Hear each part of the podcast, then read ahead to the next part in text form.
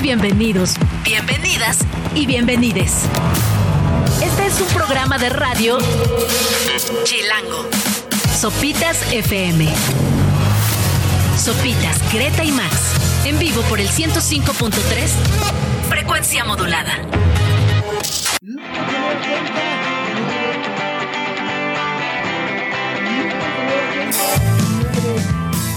En punto de la mañana, sean bienvenidos a Sopitas por Radio Chilango 105.3. 15 de enero ya. Arrancamos nueva semana con esto de los Black Kids. I'm not gonna teach your boyfriend how to dance with you. Buenos días. I'm not gonna teach your boyfriend how to dance with you. Son los Black Kids a quienes tuve la oportunidad de ver hace unos meses en el Corona Capital del 2023, hace exactamente dos meses. ¿no? Parece que fue hace siglos, ¿no? El Corona Capital es la prehistoria y dices, no, no, fue hace apenas dos meses. Gre, ¿cómo estás? Buenos días. Muy bien, buenos días. A ¿Qué todos tal los tu fin de semana? Ah, estuvo bastante bien. ¿Viste ayer el estreno de True Detective? The True Detective, sí. Bueno, la cosa es que yo ya los había visto antes, Ok. obvio. Porque tuvimos oportunidad de platicar con Jodie Foster y con Isa López, que vinieron a la Ciudad de México. Entonces, pronto ya les enseñaremos la entrevista. Pero sí, ya había tenido oportunidad de ver algunos episodios y es una. ¿Cómo decirlo? Esta cuarta temporada retoma todos los grandes elementos que hicieron de la primera temporada una de las mejores series hace 10 años. Incluso por ahí hasta le mete un poco de horror, ¿no? O Ah, sea, es como- así, como- horror ah, total sí. la, la serie. O sea, sí, la narrativa gira en torno al, al horror, que es como, no tanto de jumpscares, que sí están presentes. Ajá, o sea, sí hay, sí hay. No, es, no la monja. Ajá, sí, sí, no, de ninguna manera. Pero este, sí, la narrativa de horror está muy presente.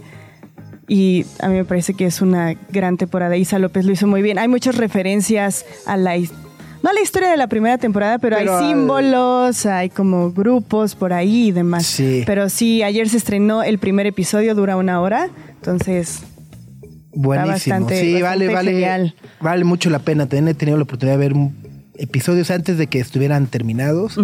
y, y me atrapó. Y bueno, luego también todas las críticas, ¿no? O sea, la BBC, o sea, todos los medios han señalado como una gran, gran, gran temporada de True Detective que se estrenó ayer por la noche. Y bueno, pues obviamente está ahí ya bajo demanda para que la vean en cualquier momento del día, en cualquier hora y demás. ¿En, Pero en qué plataforma está? En HBO. Ajá.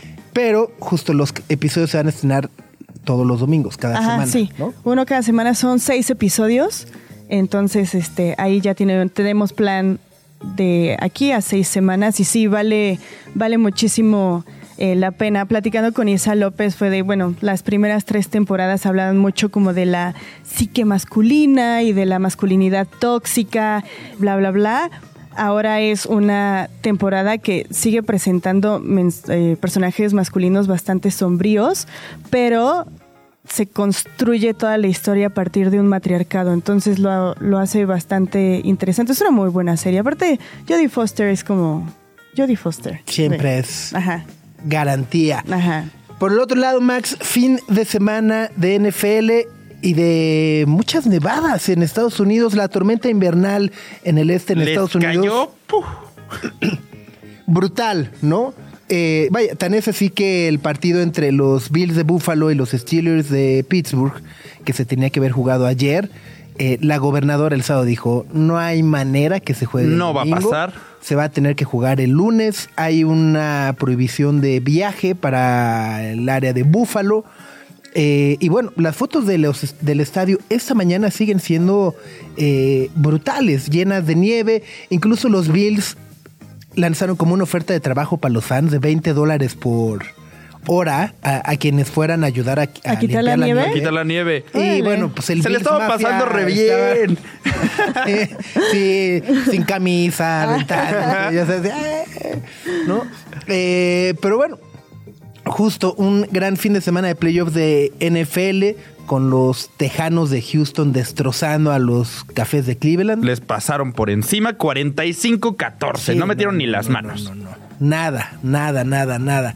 Luego ayer, bueno, pues los vaqueros de Dallas Eh, también pelísima. ¿no? Horrible, perdieron. Los Packers de Green Bay les pasaron por encima. Lo, Green Bay es curiosamente el equipo más joven en la historia en pasar a playoffs. Y, ¿Cómo y que más joven? Está lleno de novatos. Ah, tienen promedio de edad 25 años. Ajá, o sea, es uno de los equipos más jóvenes en promedio en la historia de pasar a playoffs Ajá. y le pasaron por encima a los vaqueros que tenían toda la experiencia. Al final el marcador es 48-32, que es un poquito más menos apre- Sí, menos sí, paliza de lo que parecía. a estar 36-10. ¿no? Ajá, y 27-0, o sea, estuvo horrible. Los vaqueros la pasaron pésimo y pues probablemente va a haber muchos, muchos cambios pronto Es en lo el que equipo dicen. de Dallas. Y, y yo ayer justo eh, pensaba que hay pocos eventos que unen tanto a la humanidad. ¿No? O sea, yo creo que es Navidad y el día en el que eliminan a los vaqueros de los playoffs. Era uno de los favoritos, ¿no?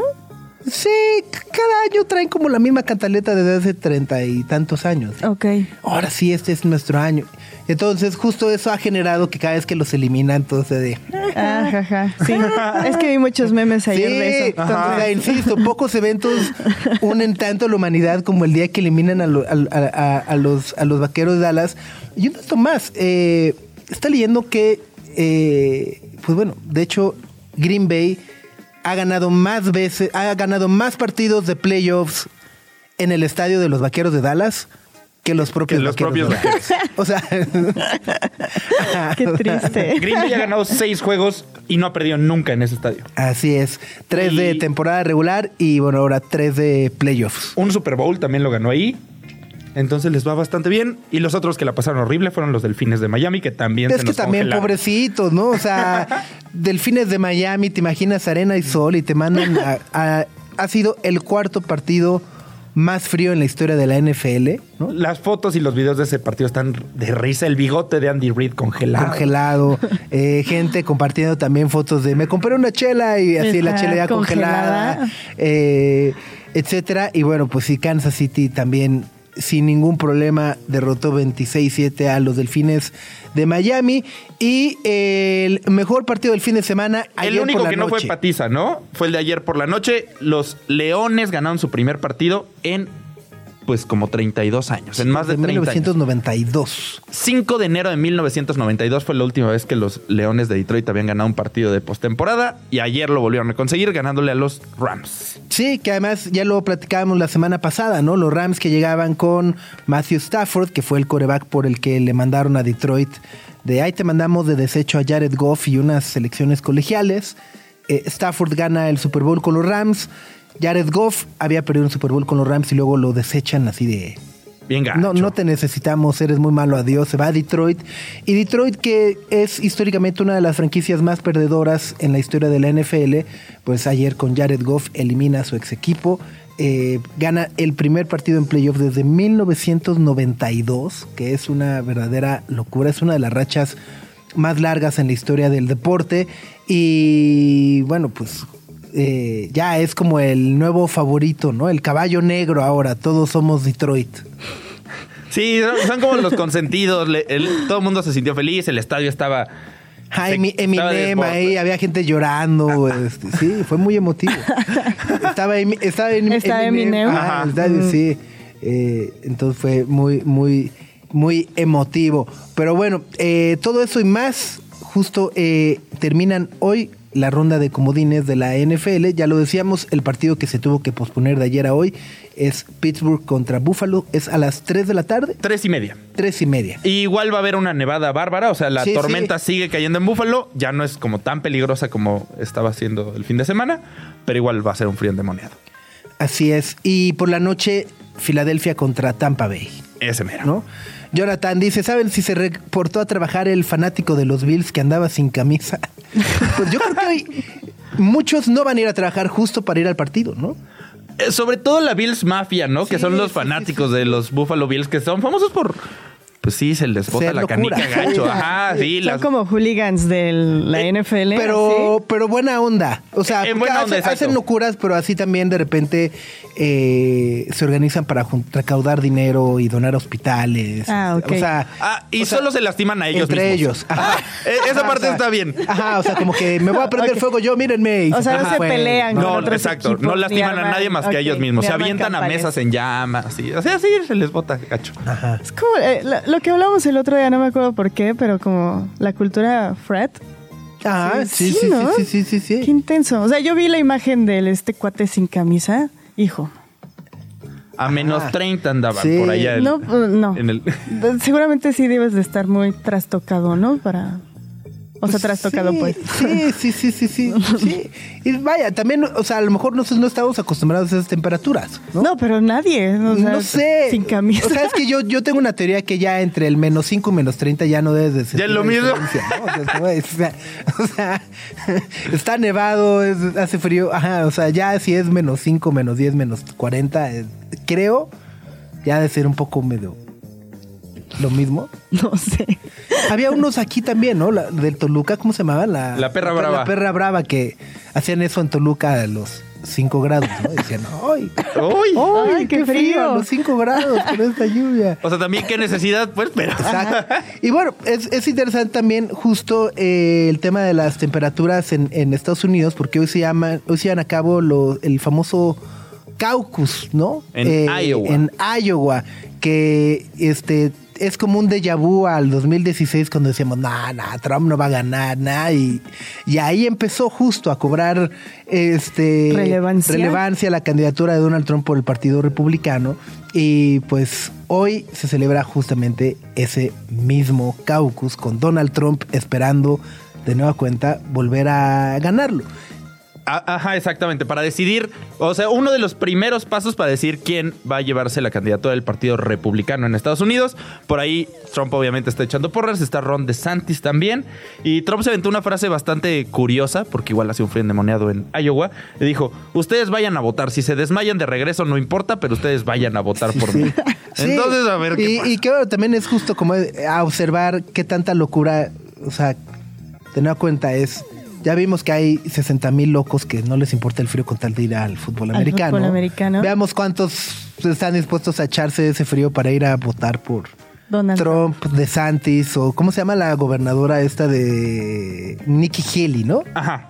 Eh, la gobernadora de Carolina del Sur, ¿no? Que es como la, la otra candidata ahí, o precandidata. Pero lo más probable es que quede Trump. Está, o sea, la- sí, está peleado, Ajá, está peleado, a ver qué sucede. Ay, Pero bueno, pues así arrancamos el lunes 9.15 de la mañana y vamos con esto de The Rapture. Get myself into it. Get myself. Got myself into it. Es The Rapture, 9 de la mañana con 20 minutos. En este lunes en el que vamos a platicar con Héctor Ortiz, el mejor personificador de Elvis Presley en América Latina. Se presenta este viernes en el lunario del Auditorio Nacional y también platicaremos con Jordi Puch, director del Vive Latino, sobre lo que nos espera en el festival para este 2024. Por lo pronto vamos con los Black Keys. Esto es parte de su Beautiful People Stay High. Acompañados por Beck.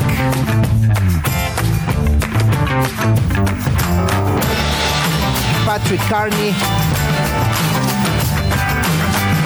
Y compañía.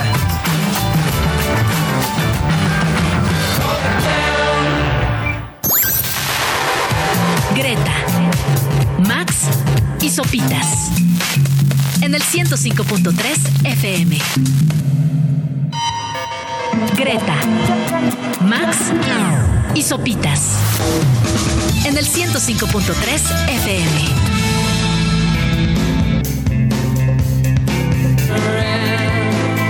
Producido por Brian Eno.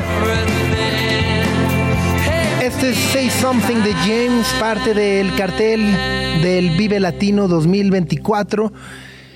Ya se acerca a marzo, aunque pensamos que sigue faltando mucho. Son exactamente dos meses, ¿no? Hoy es 15 de enero, el Vive Latino es 16 y 16 y 17. 17. ¿no? De marzo. Así que, bueno, justo parte de lo que estaremos viendo ahora en el Autódromo de los Hermanos Rodríguez. eh, y bueno, ya en unos minutos más adelante, Jordi Puch, fundador y director del Vive Latino, nos estará contando justo este cambio de, sede, porque si sale completamente del Foro Sol, cómo va a ser estos nuevos escenarios y por supuesto, bueno, la curaduría, que creo que más de uno nos generó varias preguntas y comentarios cuando se anunció el cartel, ¿no?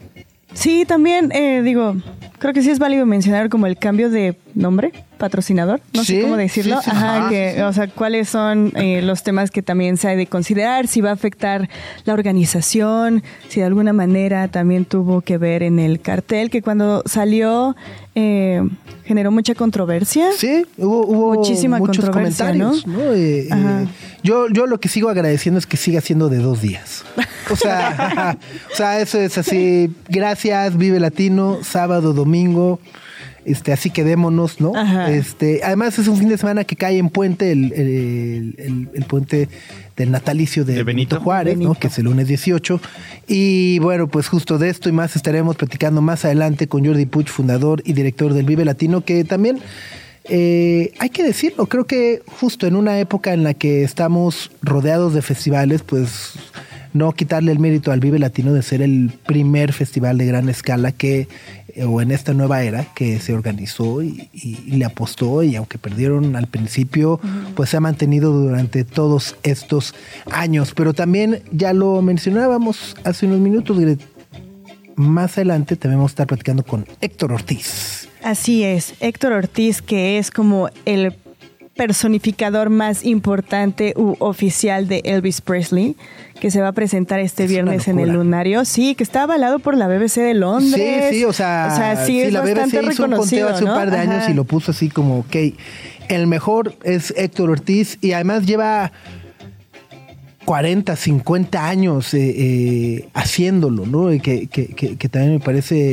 eh, muy destacado, ¿no? Y justo pues poder platicar cómo es la vida, cómo es la trayectoria de alguien que eh, pues eh, vive de encarnar, ¿no? O de, o de tratar de presentarnos lo mejor de Elvis.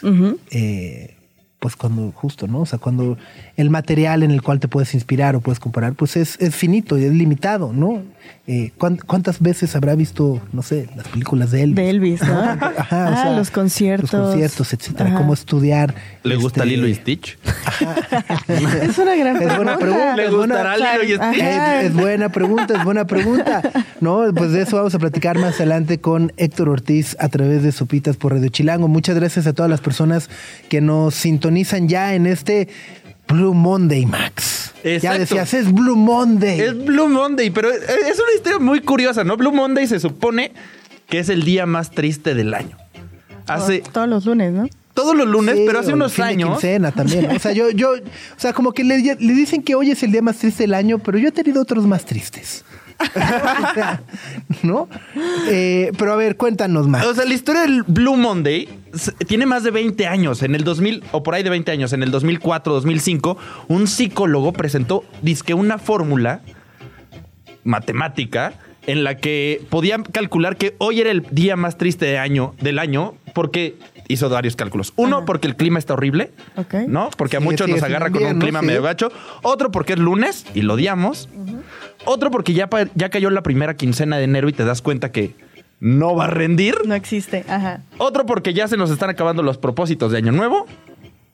O sea, los que, los Sí, o que sea, ya te diste cuenta de. no la voy ya a armar. Se fue. Ajá, Ajá. ¿qué crees? No voy a dejar de fumar. La otra es que no viene ningún puente hasta el de Benito Juárez. O sea, como que te das cuenta que vienen dos meses seguiditos de seguir chambeando. Entonces, con esas, todas esas ideas, dijo, el tercer lunes de enero es el día más triste del año. Y ese se volvió parte como del el discurso y la narrativa mundial. Pero resulta que es falso. Años después, este mismo psicólogo confesó que la fórmula la creó con las patas porque lo contrató una agencia de viajes Ok. para vender vuelos en enero. ok.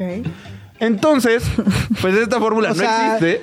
Pero a ver, la- la- el, el- el- el truco es que esta agencia, o sea, dijo que vamos a venderles la idea de que es el día más triste del año para que compren vuelos. Ah, como para que se anime. Para que Para se que anime, ya, pues, pensando en un piensa viaje en al tu futuro. vacación. piensen unas vacaciones pronto y entonces empezaron a sacar eh, promociones de vuelos con la fórmula, entre comillas, que inventó este psicólogo. Ok.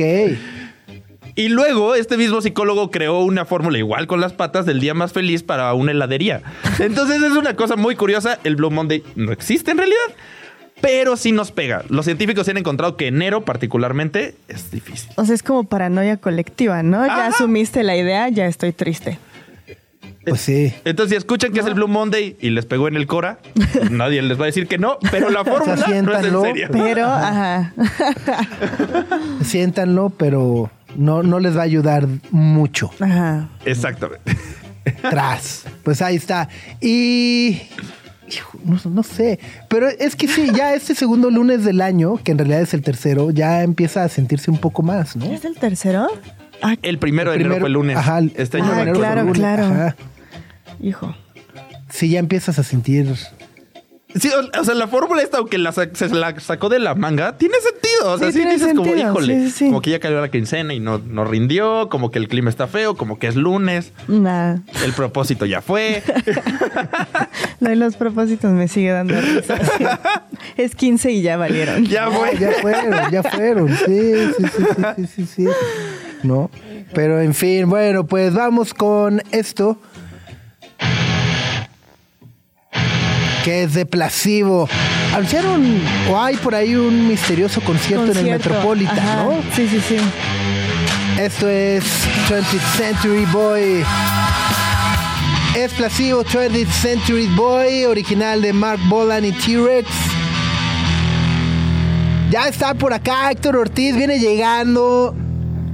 Qué maravilla, qué placer poderte saludar, tener en cabina. Hola, hola, perdón, perdón. No, hombre, al revés. ¿Cómo está? Brutal. Oye, qué, qué maravilla tenerte en cabina, poder platicar contigo. Mil gracias por la invitación. Al contrario, eh, eh, te estarás presentando este viernes en el lunario del Auditorio Nacional con Elvis Lives. Este viernes, este viernes a las 9 de la noche, el lunario. Todavía quedan algunos boletos. Por si quieren ir, están, los boletos están en Ticketmaster y en las taquillas del Auditorio Nacional. Y pues va a ser un show padrísimo. Para la gente que ya vio el show, pues va a haber muchas cosas diferentes. Y para la gente que no ha visto el show, pues prepárense para ver algo espectacular. Completamente, justo desde temprano que decíamos, vamos a estar platicando con Héctor Ortiz. Por acá decían, uy, Héctor es buenísimo personificando Gracias. al rey. Pero además, eh, yo hay algo que, que- que admiro muchísimo de lo que haces y es que llevas 40, 50 años eh, haciéndolo, pero además no solamente haciéndolo, sino que justo como ahora dices, quienes ya ven el show vienen cosas nuevas. Tratas de, de renovarlo, adaptarlo, eh, tener como esta mentalidad de siempre sorprender. ¿Cómo empezaste en el 82, Fue- fue en el- 83? Fue en el 83 con José el Soñador. Ajá. O sea, son 40, bueno, ya este año 41 años de que, de que me personifiqué la primera vez de Elvis.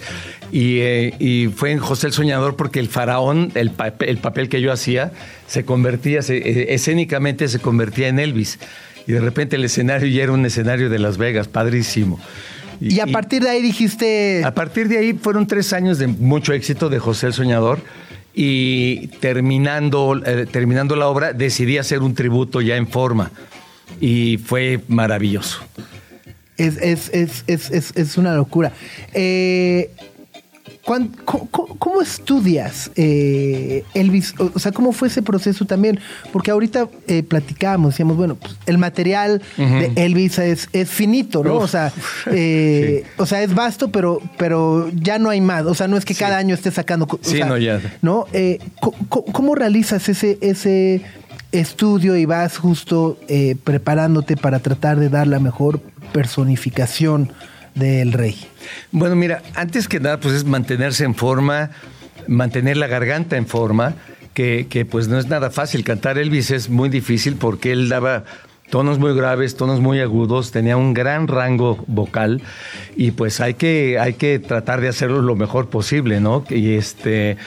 Entonces hay que mantenerse, eh, mantener las cuerdas vocales en forma y físicamente, ¿no? Porque la gente no quiere ver al Elvis de, de 1977, ¿no? Ya abotagado, este, cansado, eh, gordo, porque sigo, finalmente ya estaba, estaba gordo Sí, y, que, sí. y que a los fans no nos gusta mucho ver esa, esa imagen. Entonces, eh, yo creo que en general no nos gusta ver esa imagen de- del rey, ¿no? Eh, entonces, pues yo trato de mantenerme eh, en forma tipo mil- co- como Elvis 1972, 73, más o menos por ahí. Qué chulada, qué chulada, ¿no? Y, y, y también tenías eh, otra pregunta, ¿no?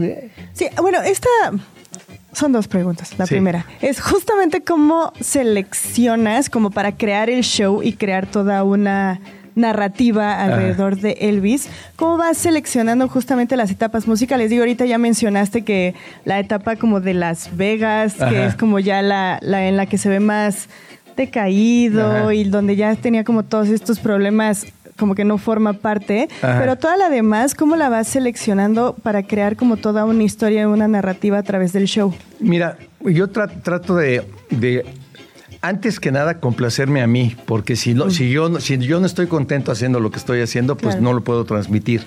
Entonces yo busco una, un punto intermedio en lo que me gusta a mí, en lo que sé que la gente quiere escuchar, ¿no? Y lo que mi equipo quiere escuchar, ¿no? Yo, eh, en, en- en los que creamos el show, mi esposa me ayuda muchísimo, ella es mi directora de coros, ella es mi corista, y, y entre, entre los dos yo le voy diciendo, sabes que yo quisiera hacer esto y esto y esto, y ella me de repente me dice, no, esto, esto no por esto y por esto. Ay, de veras, es cierto, ¿no?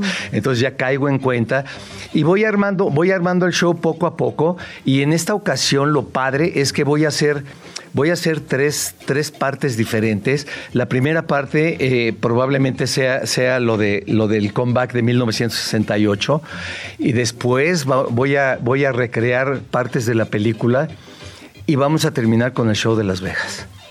Entonces ahí vamos escogiendo las canciones, los temas y cómo voy eh, pasando de uno a otro.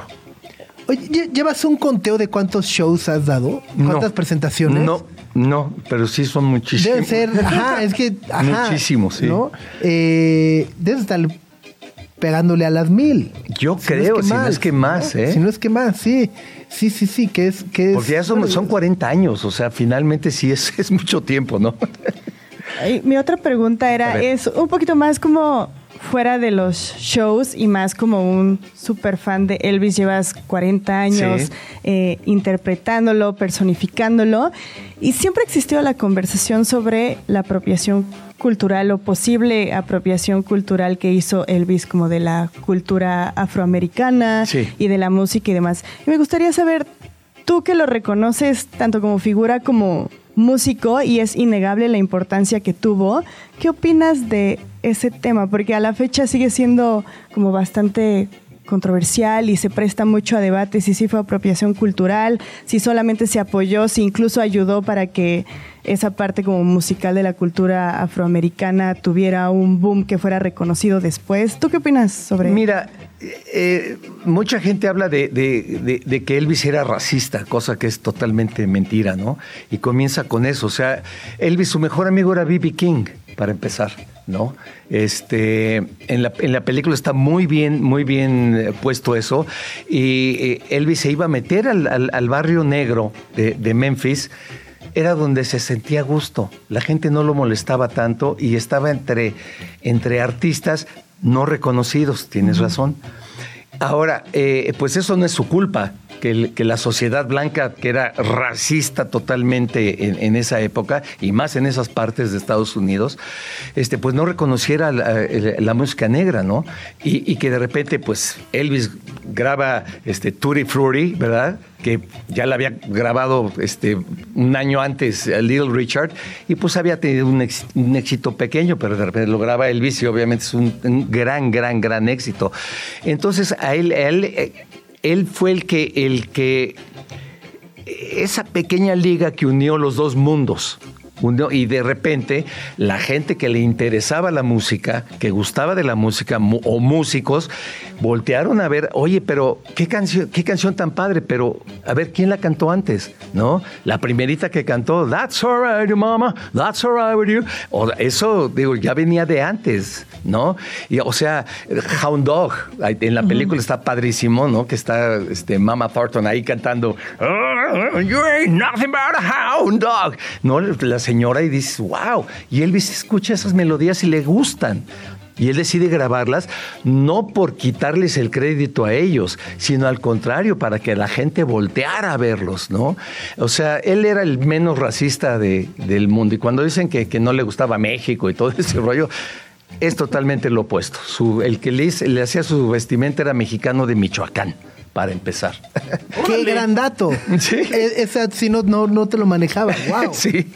Órale, estamos platicando con Héctor Ortiz, uno de los grandes personificadores de Elvis Presley en el universo. Se presenta este viernes en el lunario del Auditorio Nacional. Todavía quedan algunos boletos disponibles, así que desde ahorita, hoy que es lunes 15, quincena, aprovechen, armen el plan para el fin de semana. Si te parece, Héctor, vamos a escuchar esto justo de Elvis, que Venga. se llama Return to Sender. Venga, venga.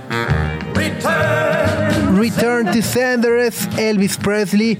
Estábamos con el gran Héctor Ortiz que se presenta este viernes en el lunario del Auditorio Nacional con Elvis Lives.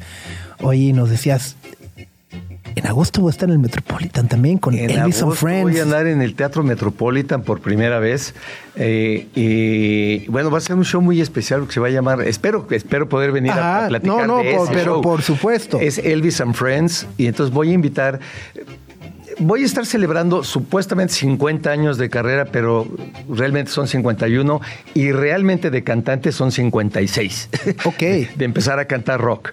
Pero este, ahí en ese show, pues voy a invitar a muchos, muchos que, que ahora son casi, casi así como mis, mis hijos musicales, che, o sea, no sé, tipo Benny, Kalimba, todos esos, yo los dirigí cuando eran niños, ¿no? Claro. Este, entonces son, va, va a ser una experiencia padrísima. Espero invitar a muchos, muchos más amigos, a, a Alex Lora, a, a Leo, a Leonardo de los De los Andes. o sea, Andes. Bueno, hicieron algo. Acabamos de Sí, hacer sí, algo sí, en, el, en el lunario muy padre. Oye, Héctor, y Sí. bueno, ya hablábamos, ¿no? Que eres fan de Elvis, Ajá. contabas de las películas. Yo sí te quería preguntar, hay, hay un impacto gigante de Elvis en la historia del cine, de las Claro. series. La- ¿Te gustó la película nueva? ¿Cuál es la mejor película para conocer a Elvis? ¿Te gustaron los covers que salían en Lilo y Stitch? O sea, ¿vale la pena las nuevas generaciones? ¿Cómo están Mira. acercándose a Elvis? Mira, Lilo, Lilo and Stitch sí creo que fue un parteaguas para que una generación bastante amplia conociera la música de Elvis. Y ahí, perdón, perdón, pero no fueron versiones. Ahí era, Era la, la la voz, música. ajá. Bueno, el director, el director del doblaje de esa película me habló y me dijo, oye, si nos piden hacerla en español, ¿te lo echas? Y le dije, por, por supuesto. supuesto. Y, y yo mismo le dije, pero ojalá dejen las versiones de Elvis. O sea, porque sí, ay, como cuando canto en español, cuando canto algo en español tipo Elvis, sueno a Alberto Vázquez.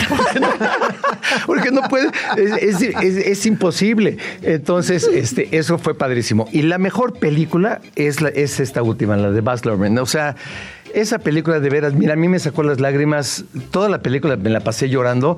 Bueno, la he visto seis veces y las seis veces he llorado.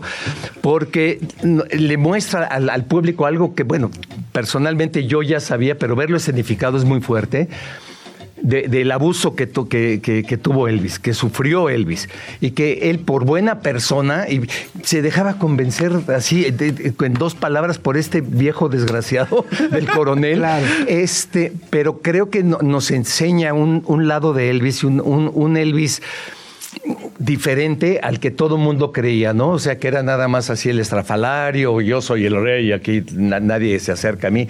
E- e- Era muy diferente, o sea, Elvis, Elvis quería ir al mundo, a, a presentarse en todo el mundo, quería ir a Londres, quería ir a París, quería darle la vuelta al mundo y este señor lo, lo, lo atrapó, ¿no? Y, y- y como yo digo, finalmente pasa como con muchos artistas, eh, este señor lo mató, pero este señor nos dio a conocer a Elvis. O sea, si no hubiera habido el coronel, el coronel Parker, quizá nunca hubiéramos conocido a Elvis. Y hubiera sido otro, no sé, Jim Vincent o, o hubiera sido un rock and rollero, ¿no? Y punto.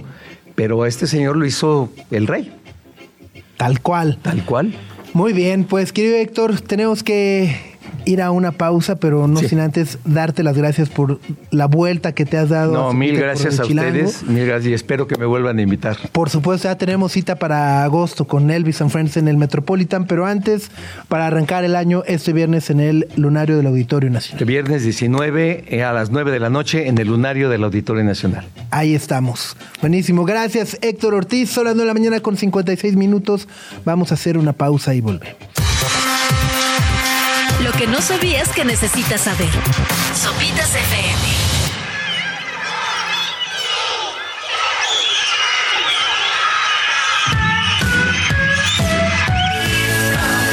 MGMT. Hits. A las 10 de la mañana con 3 minutos en Radio Chilango 105.3. Es lunes 15 de enero, ya lo platicábamos, faltan exactamente dos meses para el Vive Latino, 16 y 17 de marzo, y nos da muchísimo gusto saludarte, querido Jordi Puch, director, fundador del Vive que bueno, estrenan patrocinador, se cambian de sede y, y yo insisto, lo he dicho públicamente y lo seguiré diciendo, lo que más agradezco es que siga siendo de dos días. Ya a estas alturas, ya festivales de tres, Sí. cuatro días, uno, uno ya no la libra. ¿Cómo estás? Muy bien, Sopitas. La verdad es que es un placer estar aquí con ustedes. No había hecho las cuentas claramente que quedan dos meses, pero sí siempre así lo sentimos y lo entendemos los que estamos en el Vive, que en enero, las primeras semanas, es cuando realmente se le da el banderazo oficial y de ahí nos vamos hasta, hasta marzo ya respirando el festival eh, en todos sentidos, pues. Oye, y cu- cu- cuéntanos un poco justo de todas estas eh, como renovaciones, el, el- el- el naming, el- la identidad, ahora justo como negra con estos colores y estos personajes eh, como de 8 bit, ¿no? Sí, sí, sí. Mira, eh, en general el, el Vive siempre anda por como por dos caminos. Uno, la continuidad y ser constantes y que tenga su personalidad de siempre, que sea un festival como lo conocen, orgánico, muy, muy chilango, muy de la ciudad. Pero por otra parte, pues siempre le gusta cambiar e innovar y en el arte está siempre la prueba, ¿no? Es una de las características del festival. Siempre buscamos algún artista cercano o amigo que está haciendo cosas interesantes. Esta vez nos juntamos con Rubén Ochoa, se llama, y, y siempre partimos de...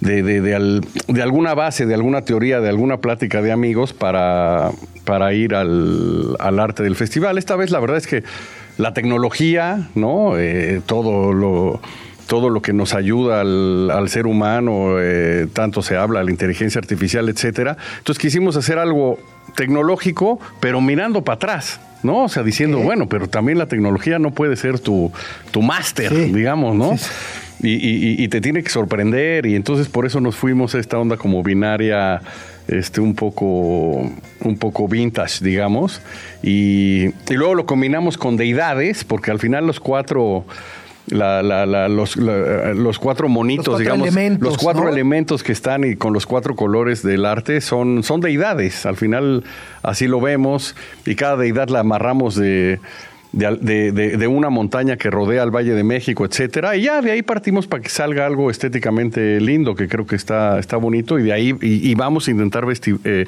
vestir el festival en esa onda. Está padrísimo. Oye, eh, hace poco se cumplieron 25 años del Sí. primer Vive, ¿no? Hace un par de meses, noviembre. No, por ahí. Técnicamente el, el- el 25 es el año que viene. Ajá, sí, porque hubo dos Ajá, años porque que... hubo dos, la pandemia y allá por los 2000 este, dejamos de hacer uno. Pero sí, ahora es más fácil porque vamos con el año. Antes era muy complicado porque era el año 23, era el 22, entonces nunca sabías qué responder. Y ahora pues es BL24, el- la 24 Ahí está. edición del, del año Ahí 24. está.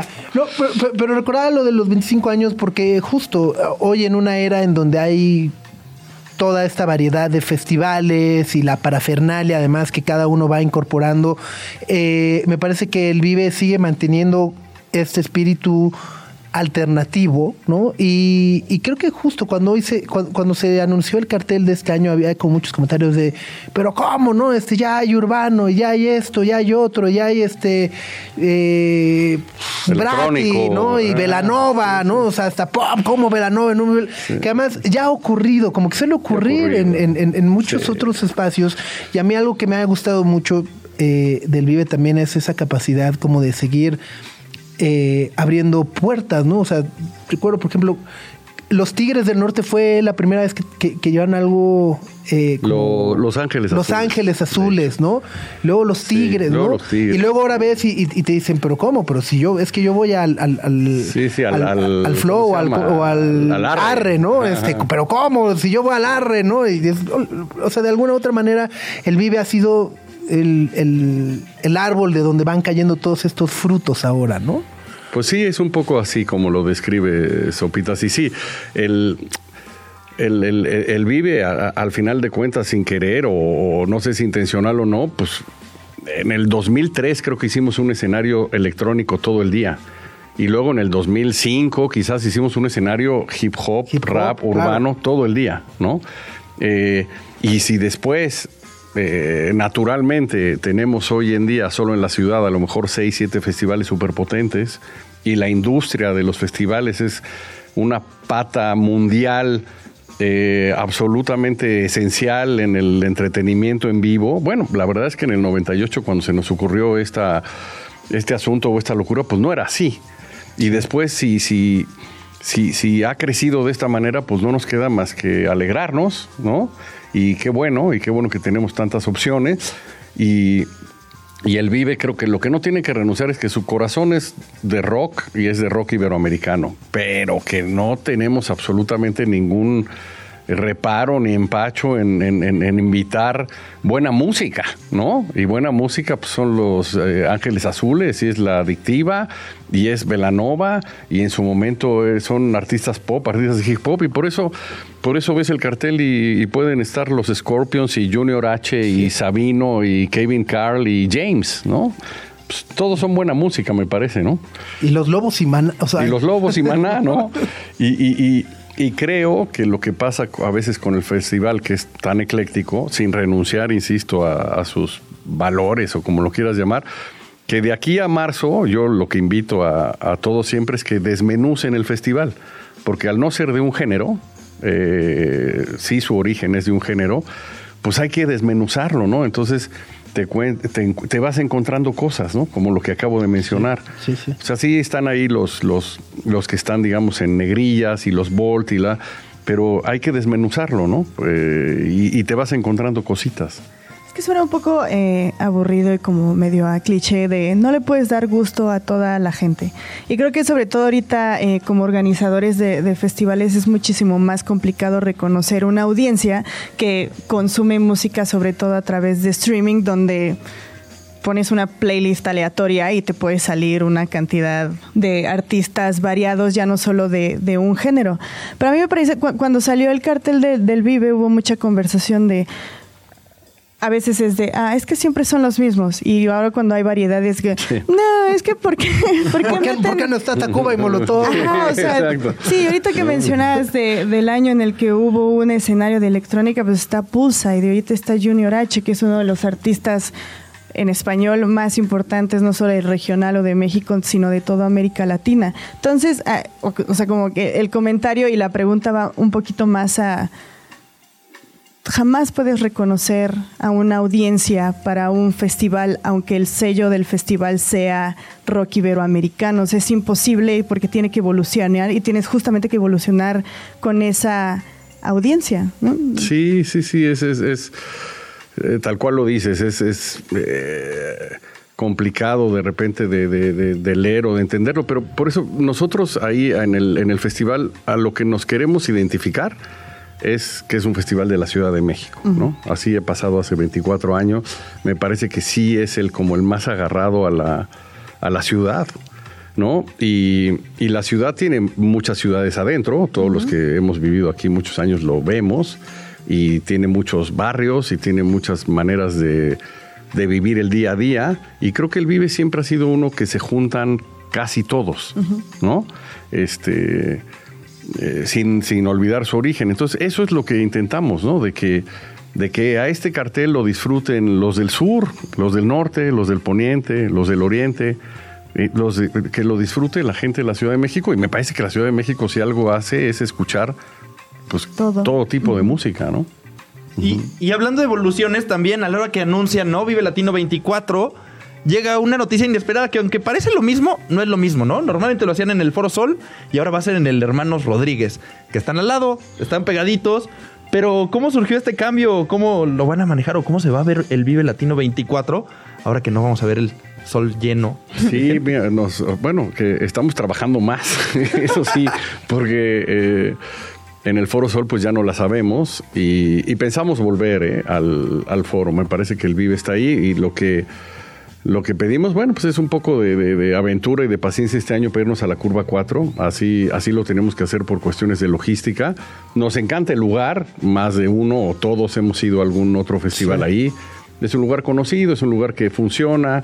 Este, y vamos a intentar replicar lo que tiene el Vive siempre, ahora en la curva 4. Es decir, eh, hay cosas como muy características del festival, los momentos indio, el escenario este donde Sí. va a suceder, eh, hay un espacio del parque donde ponemos cosas más para, para los niños y más para la gente que se quiere dar un break, vamos a poner el parque.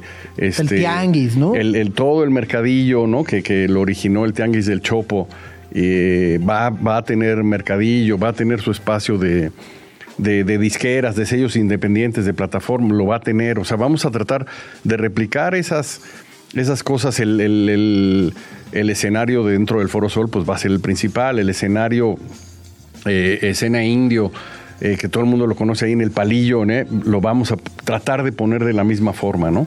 Para que, pero sí, ahora digamos que vamos a, a publicar más mapas y más información de cómo funciona el festival, porque el, creo que la audiencia del Vive, gran parte recurrente, y luego llevan como a sus amigos, a su Sí. familia, a su- vente al Vive, y como que les dicen, funciona así.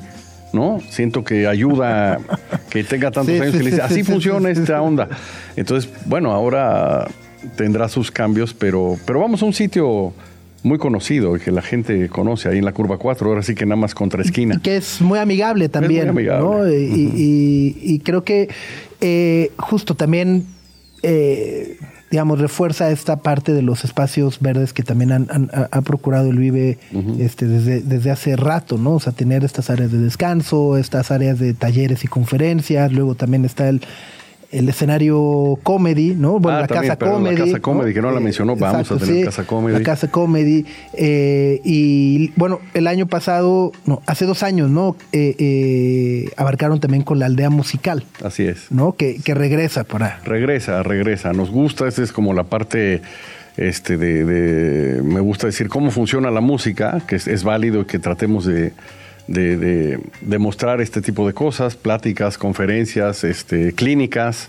eh, y, y también vamos a tener un poco ahora en la, en la curva 4. Ahí está. Pues 16 y 17. eh, de, de- de todo el line-up, ¿cuál es el acto que más te llama la atención, más curiosidad tienes eh, de verlos y también un poco de, de- de ver la reacción de la gente? Bueno, y de lo internacional a mí me gusta mucho James. Es que es- y, ajá, sí. y- y me encanta que, que esté en este tipo así como de actos, a lo mejor ya un poco, un poco más de catálogo, pero con una calidad indiscutible. Yo le, le, le- le tengo muchas ganas de la parte del corazón del Vive. eh, bueno, yo crecí con, con, con Fito Pais, es un artista que me gusta, que admiro. Vi- vi- ¿Viste la serie? Vi la serie. ¿Sí? ¿Te sí, gustó? Sí, sí me gustó. Sí me gustó.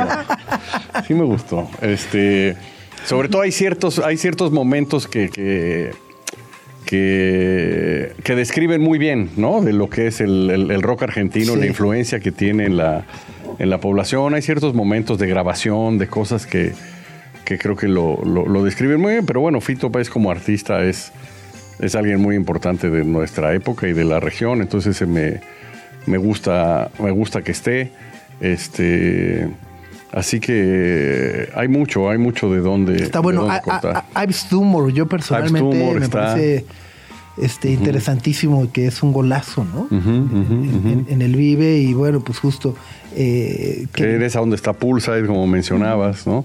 sí. Pero luego pues está eh, eh, Kevin Carl y Kevin toda, Carl, esta, que es- toda esta parte que está fuertísima, ¿no? Sí, sí, sí. Oye, ¿y cómo les ha ido justo también eh, eh, con esta exportación del Vive Latino en España, que llevan ya también un par de ediciones en, en- en- en Zaragoza? Eh, ¿Cómo interactúan los dos festivales o las dos, eh, los dos continentes? Eh, Interactuamos eh, muy bien en el sentido artístico porque estamos llevando muy buenas cosas allá y trayendo buenas cosas. O sea, los cigarros, hay, hay, hay, hay bandas súper interesantes españolas que ahora gracias a esta oficina, digamos, que tiene el Vive en España, podemos hacer un intercambio más fluido. Y estamos felices con, ya viene la, la, tercera edición allá, sobre todo porque está agarrando su personalidad propia. Nosotros éramos un poco renuentes a través de los años de que el Vive se reproduzca como otros festivales que están hechos para reproducirse. El Vive, la verdad es que no tanto, pero, pero agarró había como todos los elementos para que se cree un Vive Zaragoza muy de Zaragoza. Y eso está pasando y nos gusta, pero lo que más me gusta es ver, el año pasado fue con los Cadillacs, con Carla Morrison, hace dos años con Tacuba, con Molotov, es llevar allá a España y enseñar calidad de América Latina. La verdad es que eh, eh, sí, es, eh, no, no sorprende, pero da mucho gusto llevar ese tipo de grupos allá. Y, a mí me llama mucho la atención justo.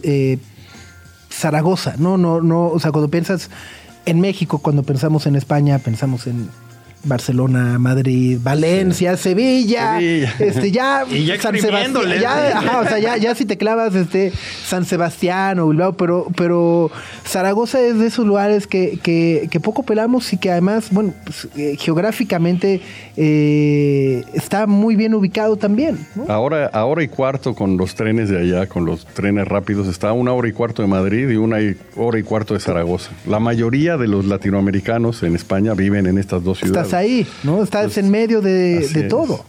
Y es una ciudad que no es pequeña, ¿eh? Lo que pasa es que como que se vende, no se vende muy bien, pero es la quinta ciudad de España, ¿eh? Zaragoza. Ok.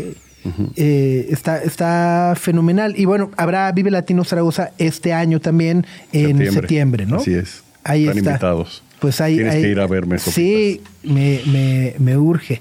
Está fenomenal. Pues 16 y 17 Qué, qué maravilla ver, además, eh, insisto, ahorita decías Kevin Carl, que tiene veintitantos años, pero al mismo tiempo están este, los lobos o Kerigma. Ah, este, o, los Scorpions, ¿no?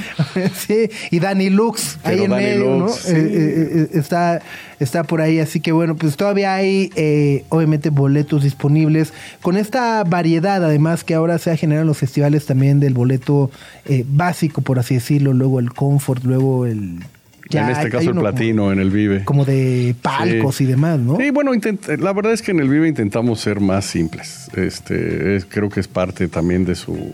Y, que está bien, ¿eh? Pero digamos que intentamos cerrarle los extremos un poco al Vive, no crear el boleto A y luego el boleto triple A, platino, diamante, ¿no? La verdad es que intentamos cerrar los polos en el, en el festival. Tenemos el, general, el comfort, eh, tenemos cuatro, ¿no? Sí. El, último, el Vive la Suite, es muy pequeñito. No sé si eh, espero haya algunos boletos disponibles todavía. Pero la verdad es que el platino es una gran experiencia y el general y el comfort andan muy bien también. Y, están muy accesibles. O sea, el platino 4900, este, o sea el, Vive la Suite, que, ya te incluye como toda la parafernalia, 7500 el, el, fin de semana. Eh, y bueno, el normalito también, pues 2600. ¿no? Fase 1, 3300, fase 2, está muy generoso. Así que bueno, pues 16 y 17 de marzo. El lunes es feriado, entonces también si viven fuera de la Ciudad de México pueden venirse con, con calma. Si viven acá, pues también este justo el lunes, pues uno se recupera o trata de, ¿no? Así que, querido Jordi Puch, pues muchas felicidades y muchas gracias por, por venir y platicarnos del Vive este año y seguramente te estaremos latoseando más adelante ya de este preguntas más específicas de si va a haber autobuses de la RTP para regresarme y, cuál es la estación para llegar. Digo que lo, sabemos, pero siempre van surgiendo ese tipo de, dudas en el camino, ¿no? Sí, sí, sí. El 23 de enero, de hecho, hacemos una conferencia de prensa para todos esos detalles. Los, eh, obviamente los esperamos allá y los esperamos en el festival. Gracias por invitarme y gracias por estar pendientes del, del Vive siempre. Al contrario, pues ahí está, 16 y 17, justo, ¿qué va a sonar? Pues esto que nos da mucha curiosidad es Junior H, se llama No he cambiado.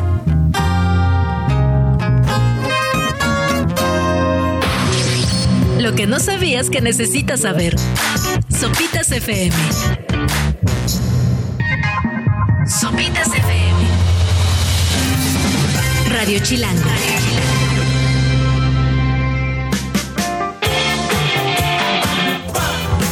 Rock the Casbah.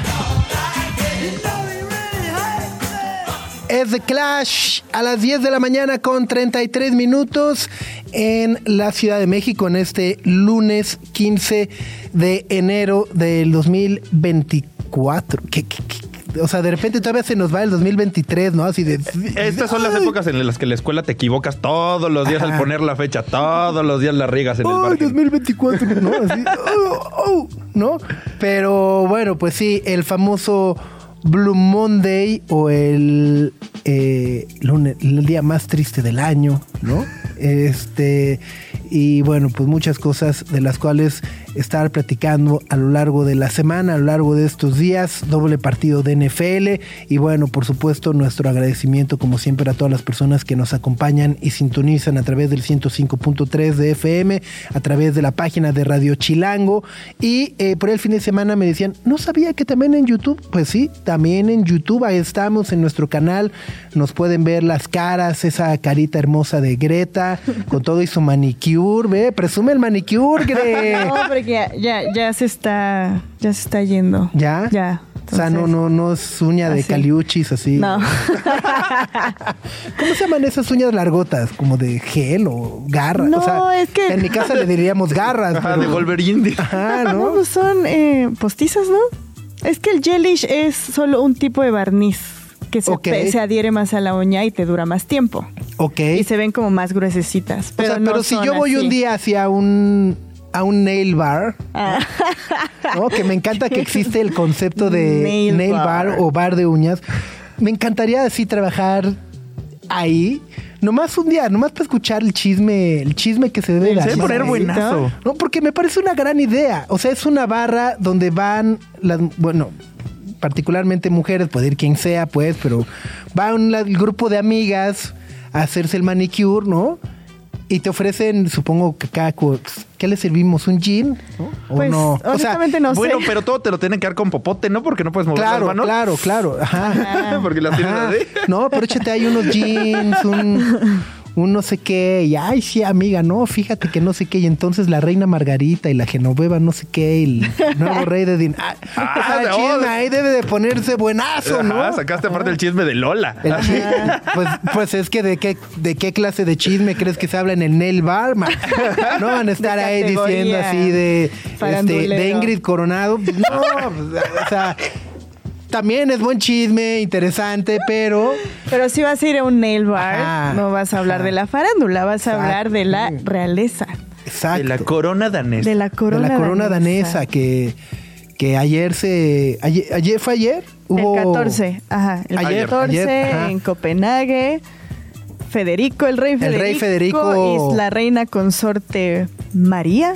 Ajá. Ya fueron proclamados los reyes oficiales de Dinamarca después de que Margarita abdicó a mediados de diciembre. Ajá, como que dijo, ya estoy muy grande. Ya, Llevaba que ver". 52 años. Sí, Como sí. que toda la atención estaba en Chabelita, pero Margarita también lleva 52 Bajita años. Ya, la no, mano, y la aparte, la historia de Federico es muy similar a la de Carlos. Se comprometió en secreto en los noventas con una modelo de trajes de baño Ah, y no lo dejaron. ¡Oh! Y también como en The Crown es un bueno para animales. Y la... Pues no tanto. Pues más o menos. Y la reina Margarita siempre decidía si podía salir con una persona o no. Entonces, como la Chabelita era remetiche en la situación sentimental del Federico, y pues terminó casado con María, que causó mucha controversia, si mal no recuerdo, porque es australiana. Ok. Ni Ok. siquiera es danesa, es australiana, tuvo que aprender el idioma y a lo largo de todos estos años de su matrimonio ha tenido varios encontronazos con Margarita, o sea, no se llevan bien, dicen que le hace la vida imposible. Pero ya es reina. Entonces, O sea, tío Netflix me has decepcionado. O sea, no entiendo cómo hay, por ejemplo, un este La Casa de Papel Tokio, ¿no? ¿Cómo se llama? este Berlín. Berlín. No, pero, pero No, hay no. un Casa de Papel así, este, Japón. o- Ah, coreano. Coreano, ¿no? Coreano, ajá, sí, sí, sí. O sea, sacaron ya la franquicia y, y no hay una... Franquicia de The no hay un The Crown danesa, ¿no? Ajá. The Crown Dinamarca, The Crownish. sí, con su Danish, ¿no? Ahí está. Ajá, tío Netflix.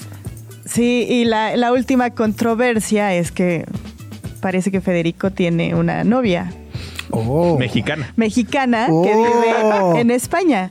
Y la última Oh. vez que los vieron, están caminando por Madrid muy casual y él se quedó a dormir en el departamento de Ah, O sea, ella. soy así como el meme ese, así del señor que va enloqueciendo, así de. Tiene El una cerebro, novia, así. es mexicana, El es la manda. Ajá. Entonces, hay muchas controversias en la corona danesa. Ya, me urge, me urge, me urge, me urge Ajá. la serie. Sí. Por favor. ¿no? Por de favor. crone. Ya busqué que es la palabra Ah, danesa ¿es para? De crone. la corona de, De este crone. crone con K. Y esa es su moneda, ¿no? También las Ajá. coronas danesas, ¿no? ¿Crones? Ajá. Ahí está, Ah, mira. mira. Sí, sí, sí, Ah, sí. mira. Y ya de consultores, por si alguien nos está todo, escuchando. Sí, exacto. Que alguien sí, nos contrate, sí. nosotros le echamos el guion. Pues ahí está, vamos con esto de Christine and the Queens. Hizo una reversión de Staying Alive que es maravillosa. No, no, a ver, regresémosla porque te- entra así como... Es como muy de Navidad, muy de enero, así con ese optimismo de Año Nuevo, Ajá. aunque sea 15, y si no me quieren, súbanle.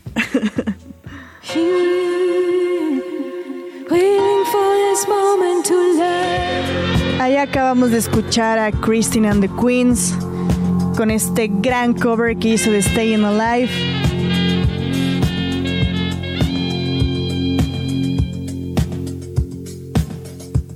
Y ahora vamos a ir con algo de Ives Tumor que va a aparecer en el cartel del Vive Latino. La, can- la canción es Operator, son las 10.43 de la mañana, están en Sopitas FM.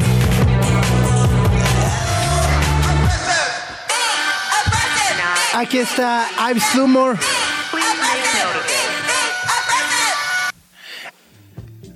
Ya lo decía, se estará presentando en el Vive Latino, en el Autódromo de los Hermanos Rodríguez, Operator, de su maravilloso Praise the Lord Who Choose del año pasado. Y bueno, este fin de semana sigue a full la temporada de premios. La semana pasada tuvimos la entrega de los Globos de Oro. Este fin de semana eh, estuve en Los Ángeles y de verdad es impresionante la cantidad de eh, eventos relacionados con la industria cinematográfica que había. Hubo por ahí este el Tea Time de los BAFTAs, Ajá. que anunciarán sus eh, nominados esta semana, el 18.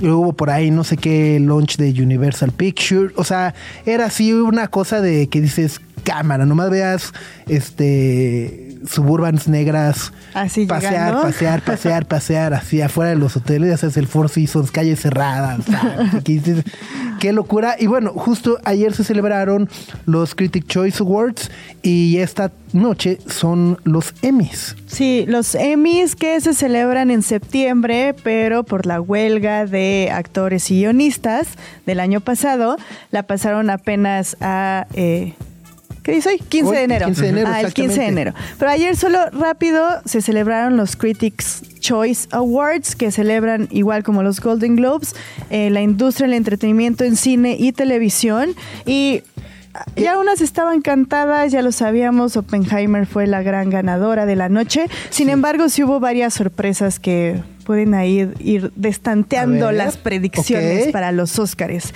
De mejor película ganó Oppenheimer, por supuesto. Mejor actor de reparto, por ejemplo, lo ganó Robert Downey Jr. por su personaje en esta película. Pero mejor actor lo ganó Paul Giamatti, no Killian Murphy, como todo mundo esperaba. Ok. Ajá. Entonces, por The Holdovers, ¿no? por The Holdovers, que ya se estrena esta semana en cines aquí en México. Se llama Los, que, se quedan. los que se quedan. Ajá.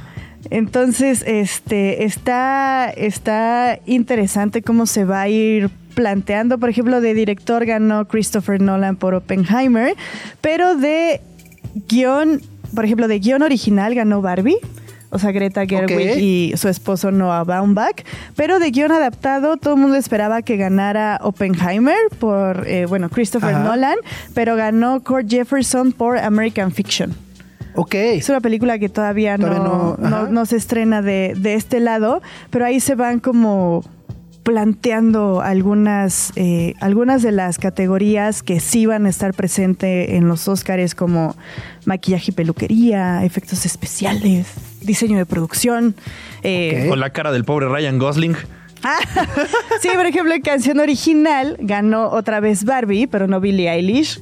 Ni Phineas, sino eh, Mark Ronson con la canción de I'm Just Ken. I'm just Y Ken. como que al pobre Ryan Gosling cuando ganan, le cae ahí la, le cae la idea de "Ah, voy a tener que cantar en los Oscars. Si me nominan, Sí, probablemente lo si tenga me que nominan hacer. ya fue. Sí, a, a- a ir afinando otra vez, ¿no? Sí, ahí empezar a, a bailar. Oye, y, y muchos patrones, o, o bueno, repitieron la semana pasada Globos de Oro, Golden Globes, a- ayer Critics Choice, The Bear como mejor serie de comedia, sí. Succession mejor serie de drama, Jeremy Este- Allen White mejor actor en serie de comedia, Sarah- Deviri, ¿no? En Ajá, Sarah Snook, eh, Elizabeth Debicki en The Crown, igual que en... Kieran en lo- Culkin. ajá, pero, por ejemplo, en Mejor Actor de Reparto en una serie de drama, en los Golden Globes, ganó Matthew McFadden eh, de Succession. Ahora ganó Billy Crudup de The Morning Show. Ah, órale. Ajá, entonces... no acabé de este, ver la 3, tú le entraste a la 3 de The Morning Show. de- no, Me, Me dejó de gustar en la vi segunda, ah, yo todavía dije, la 3 ahí va.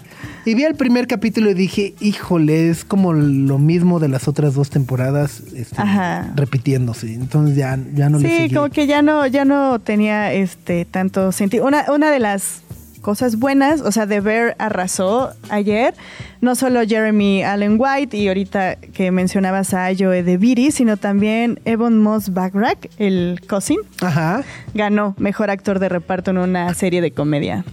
Súper merecidísimo. Sí, total. Gran personaje. Total. Desesperante, pero ajá. Exacto. Y luego, bueno, justo para los que dicen, bueno, ¿cuál, o sea, qué, ¿cuál es la diferencia? Porque también hay tantos premios que no sabes quién da qué, ¿no? Ajá. Entonces, bueno, a ver, los, los Globos de Oro eh, son la... Asociación de Prensa Extranjera. Exacto.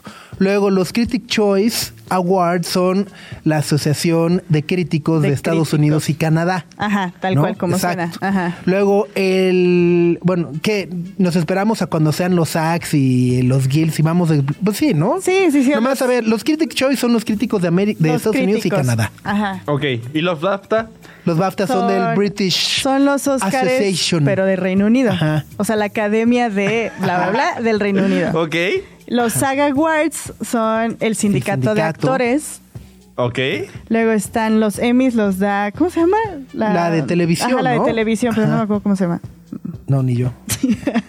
Los Oscars lo da la Academia de Artes y Ciencias Cinematográficas de Estados Unidos. ¿Qué otros faltan? Eh, Los de guionistas, ¿cómo se llaman?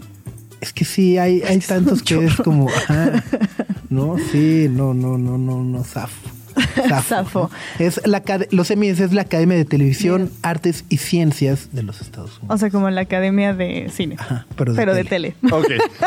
Y bueno, los. y de los- ciencias, por alguna extraña razón, No, también. es que cuando se refieren a ciencias son todos los aspectos técnicos. Ah. Pero esos no salen en la tele. Ok. Ya sabes. Ya los ¿no? entregaron, ¿no? Ah, De los hecho, de- entregan así- antes Ajá, en una ceremonia hacen, privada. ajá. Ay, qué valor de... Ay, Max, a ver, no, no- no te vas a clavar así a, a ver la ceremonia. Si de por sí. O sea, de por sí no la veo, de oro pero- son aburridas. imagínate la de el premio a la mejor, ¿no? Este, interpretación de ruido blanco. No, el mejor rugido de león. Sí, estaba Y complicado. si hay alguna. mejor conexión satelital para la postproducción en edición, ¿no? Ah, pero si hay innovaciones técnicas o, ah, en tal película hicieron blu, blu, blu. Oye, Digo, bueno, Serie. hoy son los Emmys. ¿A qué hora? Hoy son los Emmys. A las 5 de la tarde en E! Entertainment va a ser la transmisión de la alfombra roja. Y a las 7 en TNT ya es la transmisión de la ceremonia. Oye, ¿quién lo va a conducir? Porque eso ya, ya me da un miedo terrible. No sé, fíjate. Gaby Cam, ¿no? Ah, la querida Gaby Cam en la alfombra roja. No, sí. Este. Ah, ¿quiénes son los hosts de Eh, los los hosts de Exacto. los Emmys. O sea, porque ya, a ver, ¿con Ah, qué ya- chistecito van a salir? ya o no, ni ya no sé. quiero ver. Bueno, ayer fue. Chelsea Handler, ¿no? Ay, cómo la odio, me cae tan mal. Ándale, ok.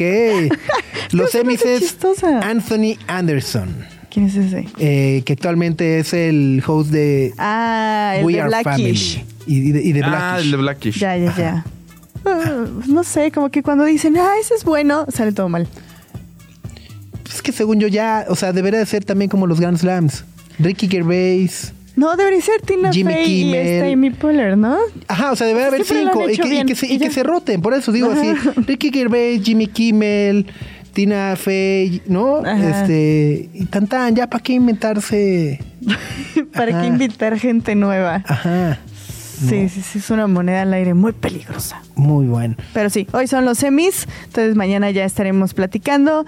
Como que cuando anunciaron eh, los nominados en julio de 2023, los favoritos eran Better Call Saul, eh, ya saben, Ah, claro. sí, Abbott Elementary, pero ahora como que las cosas han cambiado y obviamente los favoritos son Succession, The Bear, eh, Beef. Cómo, cómo Ajá. cambian los tiempos. Sí, van, van cambiando un poquito las conversaciones, entonces a ver qué tal. Ahí está, pero bueno, pues justo para irle cambiando en los comerciales de la NFL, al Emmy, regresas, ¿no? Al Monday Night, al doble Monday Night, como dice John Sutcliffe, ¿no? Monday Y- Night. Al Monday Night. Y bueno, pues eh, ahora sí empieza el día más triste porque ya nos vamos. ¿no? Exacto, ahora sí Empieza ya, el ajá. verdadero Blue Monday porque se acaba este programa. Muchas gracias a José Antonio, a Ale, a Raúl y a todas las personas que hicieron posible que este programa y estas ondas hercianas llegaran hasta su receptor. O sea, eso es lo que querías, Max. Así, los, los- los técnicos, así de de premio al, ten- al ingeniero que hizo posible que llegáramos a las ondas hercianas del YouTube porque conectó un- el cable del Ethernet, ¿no? Qué bonito. Ahí está. Abrazos, Alex Reinaga, qué gusto leerte. Dice, todo va a ganar Pedro Pascal. Pues sí, siempre. No lo creo. Oh. No, no, no. El O sea, está nominado año. por The Last of Us y por SNL. Es el favorito para SNL, no para The Last of Us. Es que Last of Us se acabó hace un año también, ¿no? Sí.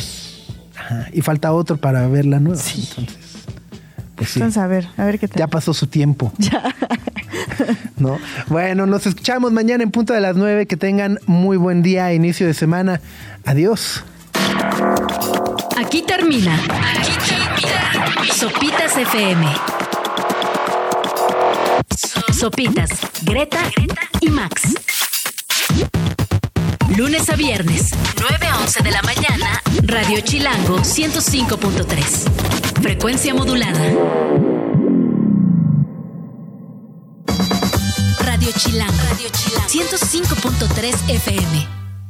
La radio que... Viene, viene.